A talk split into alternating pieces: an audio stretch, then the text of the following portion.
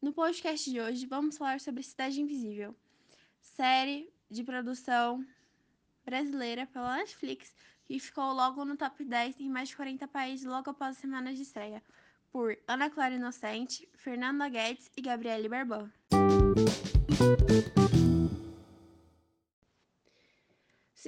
Invisível se, adequa no gênero de aventura, fantasia e ação, com classificação para mais de 16 anos. Foi produzida em 2020 e teve data de estreia em 5 de fevereiro de 2021.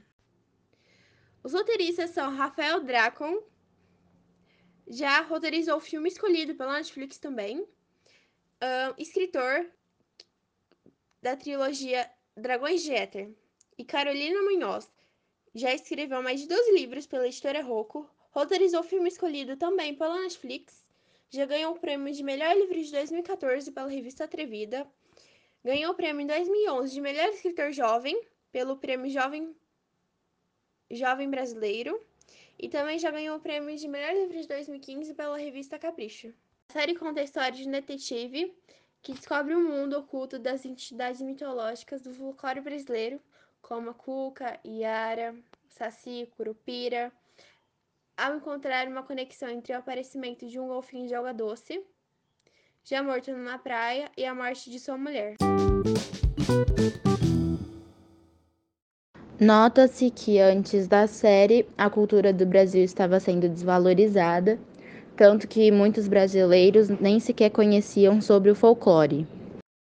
Tanto que, com Cidade Invisível, brasileiros que não se lembravam ou não conheciam estão passando a buscar conhecer sobre o folclore e a cultura brasileira. Essa série também foi muito importante para o nosso país, porque ela está tendo reconhecimento internacional e está sendo super aprovada pelo público. Podemos identificar essa aprovação através de posts no Twitter de usuários da Netflix. Cidade Invisível me convidou a aprender mais sobre o rico folclore brasileiro e eu amei isso. Foi muito interessante e intrigante acompanhar a jornada de Eric conforme ele nadava cada vez mais fundo na vida das criaturas mitológicas. Estou ansiosa para a segunda temporada.